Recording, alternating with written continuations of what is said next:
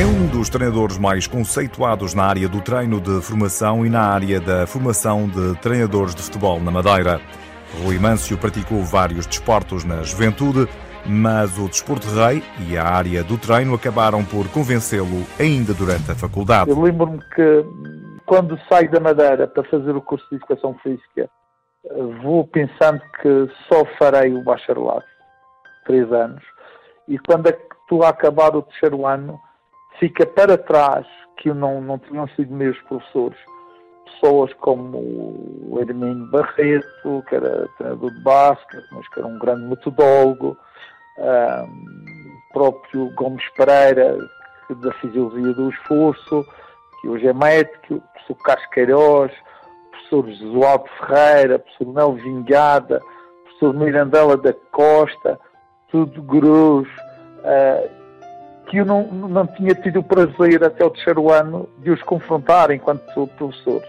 E eu fiquei em Lisboa a fazer o quarto e o quinto ano um, um pouco motivado pelo futebol, porque íamos começar uma equipa de, eh, de futebol uh, federada na, na e, e, depois eles, essas pessoas marcaram depois no quarto e quinto ano, foram decisivas na minha perspectiva, uh, que me levaram a gostar ainda mais do futebol e de uma forma mais organizada. Apesar dos vários convites de ilustres do futebol português, como por exemplo Carlos Queiroz para dar aulas na FMH, Rui Mâncio decidiu que a sua vida seria na Madeira. O professor recorda a primeira aposta onde as dificuldades sentidas foram enormes. O Dr. Nelo fez uma, uma proposta, foi conhecida pela aposta no jogador madeirense, eh, que nós fomos para a, a segunda divisão, uh, com a grande maioria dos jogadores madeirenses. Um, e foi um desafio tremendo, até porque uh, tudo, toda a minha entrada no futebol uh, era anormal. Um professor entrar por cima pelo campeonato nacional, isso era anormal. E eu tive muita, muita tive muitas dificuldades ao nível interno do próprio Nacional. Apesar dos elogios a Nélio Mendonça, presidente de então do Clube Desportivo Nacional, Mâncio lembra que na época de estreia era o único treinador de campo no clube. O Dr. Nélio, quem eu tinha uma grande consideração e, pronto, e, e admirei-o enquanto diretor, enquanto diretor, enquanto meu presidente lá no Nacional, ele não me conseguiu dar, não sei se boa vontade dele, nem treinador do guarda-redes, nenhum adiante. E estive na segunda divisão sozinho. E foi difícil, mas foi, mas também deu, deu uma bagagem, de uma projeção uh, que depois uh, fui sempre, uh, pronto, nunca me faltou trabalho na Madeira. Mesmo com todo o trabalho desenvolvido no Nacional enquanto atleta e técnico, Rui Mâncio não esconde que a grande paixão clubística da sua vida se vestia de azul e amarelo. Eu fui sempre do União meu pai era do União e eu aprendi a gostar do União. Na verdade, eu vou carregar isto, isto o resto da minha vida de bom grado, eh, porque as pessoas vêm sempre falar do União. É a minha equipa. Mas a outra verdade é que eu fiz tudo, ou quase tudo, no Nacional. Fui nadador no Nacional, fui handebolista no Nacional e campeão da Madeira. Fiz atletismo Nacional, campeão da Madeira também no basquete fui do, do, do, do, do Nacional, joguei futebol na primeira equipa de futebol da terceira divisão do Nacional. Ramos foi um dos jogadores que foi treinado pelo professor e recorda que nessa altura Rui Mâncio era já um técnico de outro tempo. Um treinador metódico, com, com já na altura com métodos de, de trabalho inovadores. Eh, não nos esqueçamos que o professor Rui Mâncio e a sua equipa técnica eram à base de professores de educação física que estavam eh, a chegar naquela altura eh, ao futebol e por isso eh, tinham métodos inovadores e tinham formas de treinos e de preparação completamente diferentes àqueles treinadores eh, mais antigos que tinham sido ex-jogadores de futebol e que depois passaram para treinadores de futebol. Também Hilário Gomes esteve na equipa do União que subiu à primeira divisão sob o comando de Rui Mâncio e tece um rasgado elogio ao professor pela forma como conduziu e preparou o clube. Portanto, havia muita vontade em organizar e preparar a equipa para uh, subir de divisão. Uh, porque já vinha, portanto, meta que vinha a, a tentar há dois ou três anos antes e que não conseguira, o professor Rimâncio veio, portanto, com, com, a sua organização, com a sua sabedoria, uh, portanto, organizar o clube, o plantel uh, adequado ou mais adequado uh, para tentar a subida de divisão. Foi uma época muito, muito, de muito trabalho.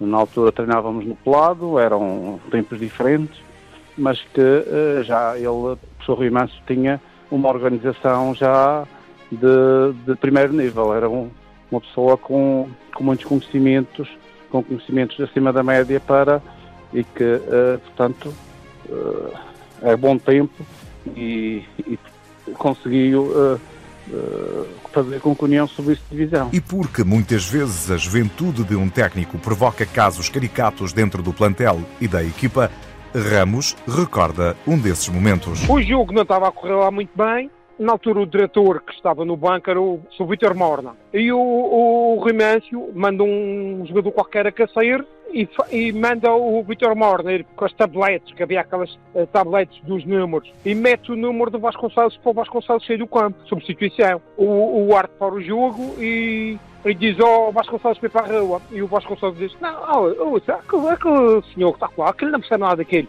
Siga o jogo, que não sai. Eu quero continuar a jogar, não sai. Uh, não saí do campo e o Manzio não conseguiu fazer a substituição e ele acabou o jogo. Foi uma rezona do caráter na cadena e uma multa foi-lhe foi a mais de metade do ordenado. Querendo perceber a sua qualidade enquanto técnico de futebol, Rui Mâncio fez uma experiência fora da Madeira e escolheu na altura Torres Vedras e o Torriense para esse passo. Eu tive que ir fora perceber que era treinador. E o Torriense para mim foi, uh, como eu direi, a prova dos nove, o que as pessoas me disseram lá. E também tive um, uma época dificílima no Torriense, sem dinheiro, uh, com ordenados em atraso, quatro meses. Uh, tive atletas que em dezembro, nesse ano, tinham recebido dois meses os restaurantes não fiavam aos atletas do Torriense, em Torres Vedras. Muito difícil, conseguimos.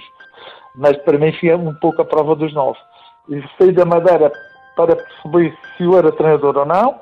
Depois de ter, ter feito essa prova dos nove, nunca mais tive uh, esse, essa vontade ou essa necessidade, melhor dizendo. Rui Mâncio nunca quis deixar os seus créditos em mãos alheias e afirma que os presidentes achavam-no um técnico caro para o seu tempo. Oh, os, os presidentes diziam que sim, que era muito caro. Mas sabe, eu quis ser treinador, nem quis, nem quis que, o meu, que, que as pessoas olhassem para mim, porque eu era um, um técnico barato, porque era destacado e eles faziam as contas a partir do, do ordenado da escola, mais qualquer coisa que me daria, como destacamento durante muitos anos foi isso o, o, o entendimento. Uh, os treinadores acabaram de ser, ser baratos, os professores, porque uh, com a, à volta do destacamento resolviam uh, parte do dinheiro. E eu apresentei-me ao, ao, ao doutor Nelly e disse-lhe, olha, você não vai pagar o carro, porque pagaria a um treinador.